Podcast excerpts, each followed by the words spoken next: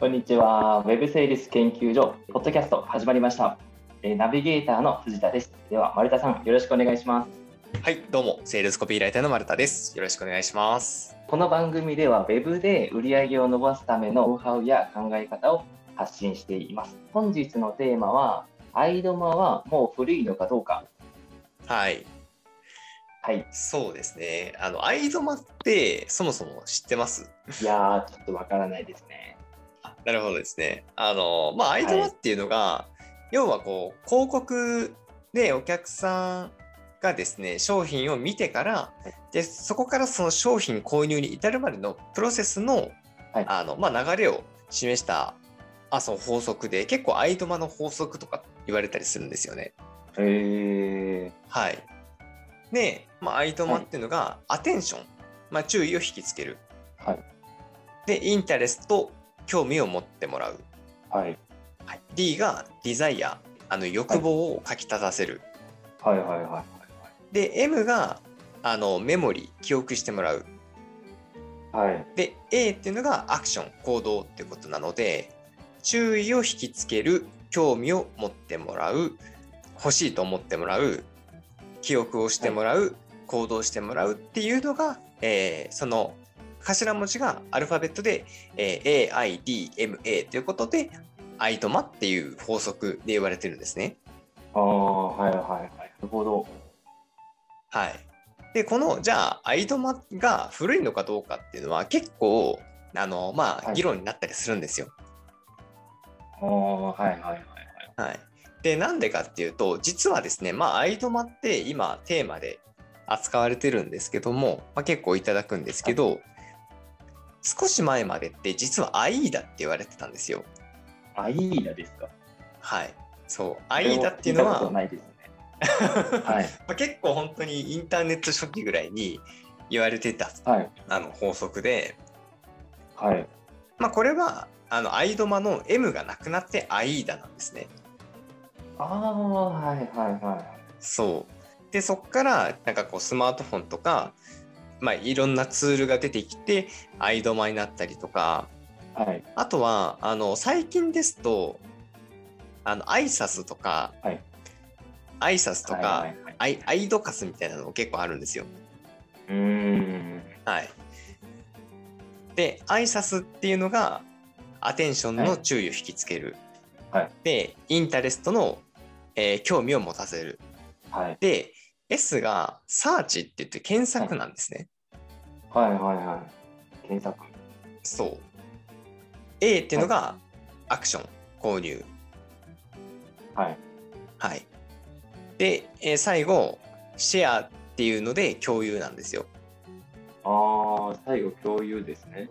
はい。そうなんですよ。注意を引きつける、興味を持ってもらう、はい。で、検索してもらって、はで、い購入してもらって、はいで、最後はシェアをするはいはいはいはいはい。まあそういうのがあるわけなんですよ。挨拶みたいな。でですね、えっと、まあ前置きはこれぐらいとして、で結論から言うと、じゃあその藍玉が古いのかどうかっていう話に関しては、半分正解、半分外れです。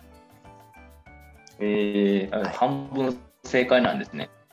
そうですね。まあちょっとね、これは、へえあの非常にすごいね、逃げみたいな結論で言って ますけど、はあの実は僕の中での答えっていうのはあって、極論の話なんですけどそもそも、あのそういう法則に食べるのは危ういというか危ないんですよい。ね。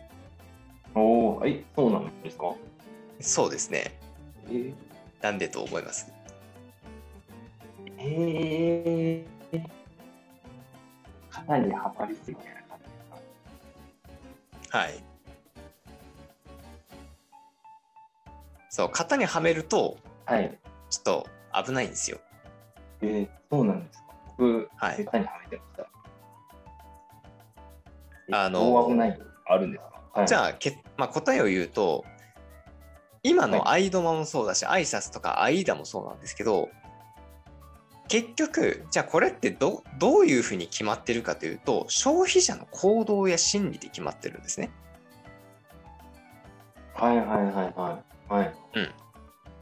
例えばじゃあ愛ドマの法則っていうのは、えー、と関心を持って欲しいと思った時にはそれをあのまあ記憶しておいて後で購入しようとするわけなんですよ。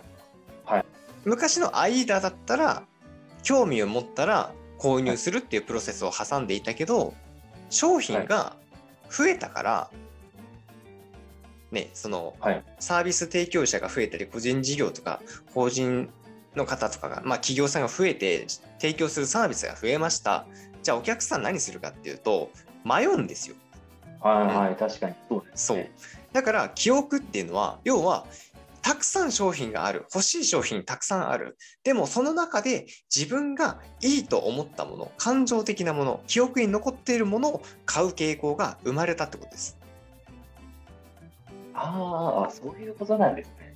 そういうことですあそう。じゃあ挨拶は何かっていうと、興味を持ったらそれを調べるわけなんですね。あ。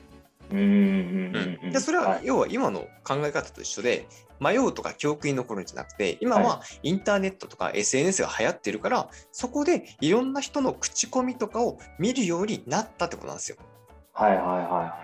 そうだからサーチって入ってで検索して情報を得たら購入するで購入したら今度はそれをどんどんどんどん、まあ、広めていきたいとか友達にもおすすめしたいなっていうような、まあ、そういう要はもう消費者の行動に従って、そっから法則って出来上がってるんですよ。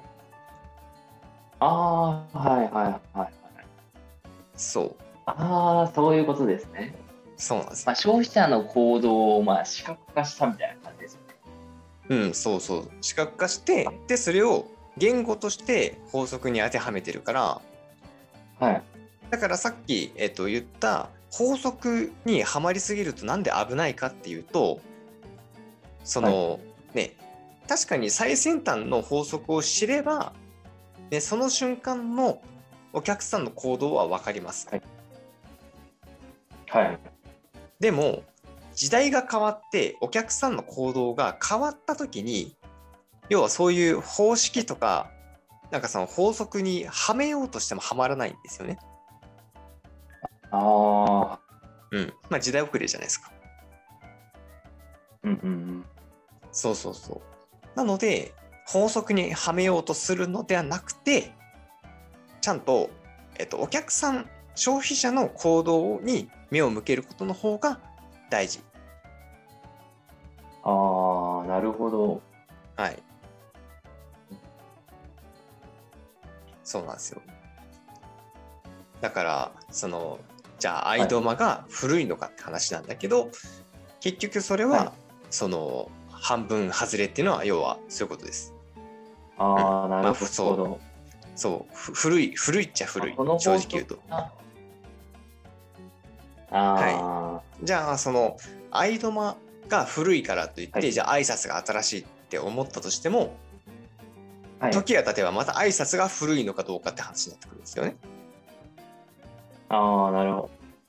はい。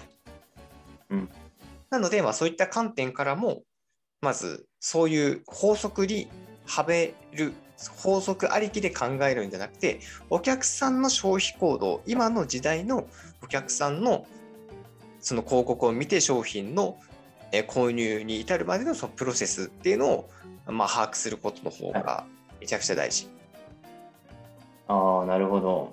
はい、になります。まあ、挨拶を活用した方がいい時もあるし、アイデアも活用した方がいい時もあると。そうですね。なるほど。はい。あの、先ほどの、はい。ちょっとアイドカスもちょっと気になるんですけど、あれはどあうーいなっるたほど法則になるアイドカスは、えっ、とですね、はい。まず、アテンション、注意を引きつける。はい。で、インタレストは興味を持ってもらう。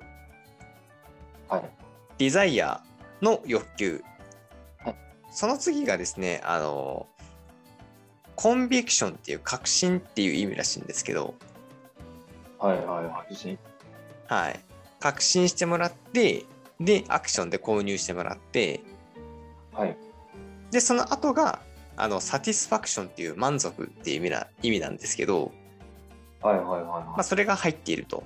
おーなので、えっと、頭文字が AIDCAS っていう形で、なんか、アイドカスって呼ぶらしいです。えー、はい。ただ、正直言うと、こんなのは僕は意識したことはあまりないですね。 あ、そうなんですか。うん、まあまあ意識したことはないっていうか、まあ、参考にはなるけど結局お客さんが何求めてるのか、とあとその商品購入するに至るそのプロセスって何なのかっていうのを、うんまあ、今の時代って大体こうこういう動きするよねっていうのを、まあ、自分なりの仮説とかで、えー考えたりとかあとはお客さんに実際聞いてもらうああのインタビューしてみるとか、ああ、なるほど。うん、っていう形にはなるので。はい。まあ正直僕はあまり初めて知ったっていう感じですね。えー、そう。 はい。そう。まあ、ただ、えっと、じゃあだからといって、あの、冒頭でも伝えたんですけど、じゃあ半分正解っていうことなので、じゃあ使えないかっていうとそうでもないんですよ。はいはいはい。確かに。い。はい。まあ、まず、まあ、知っておけば、あ、だい、あ、こういう動きをしているんだっていう、まあ、仮説立てには役立つ。ああ、うん確かにそう。うん。うん。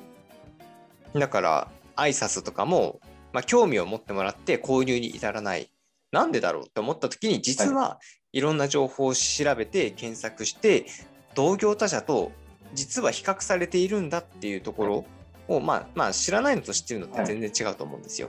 はいはい、そうですね。うん、あだからそういうプロセスがあるんだっていう、まあ、気づきにはなりますよねそういうのを知っておくと。うんうん。というところで使えなくはないっていうところとじゃあはいあと、じゃあそのアイトマもそうだし挨拶もそうだしアイダもそうなんですけど時代が変わっても変わらない部分は実はあります。えー、そうなんですか。それは最初のまずアテンションとインタレスト、ああー、確かにそうです。これは変わらないよねって話、はいはいはい。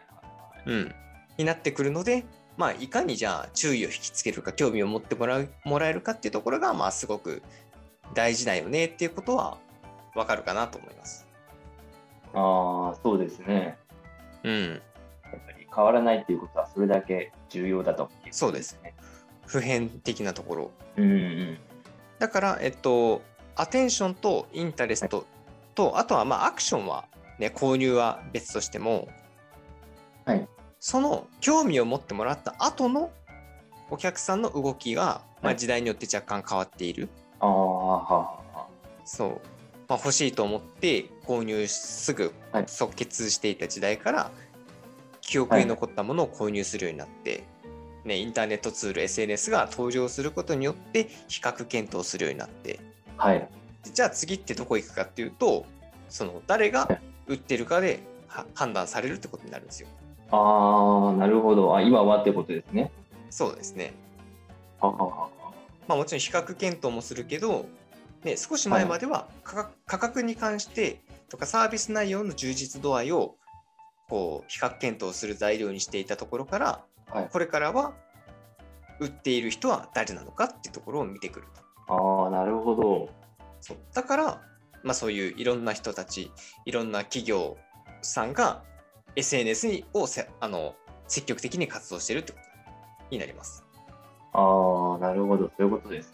はい、だからこう半分正解半分外れっていうのが今回の「アイドマは古いのか」っていうものの答えになります。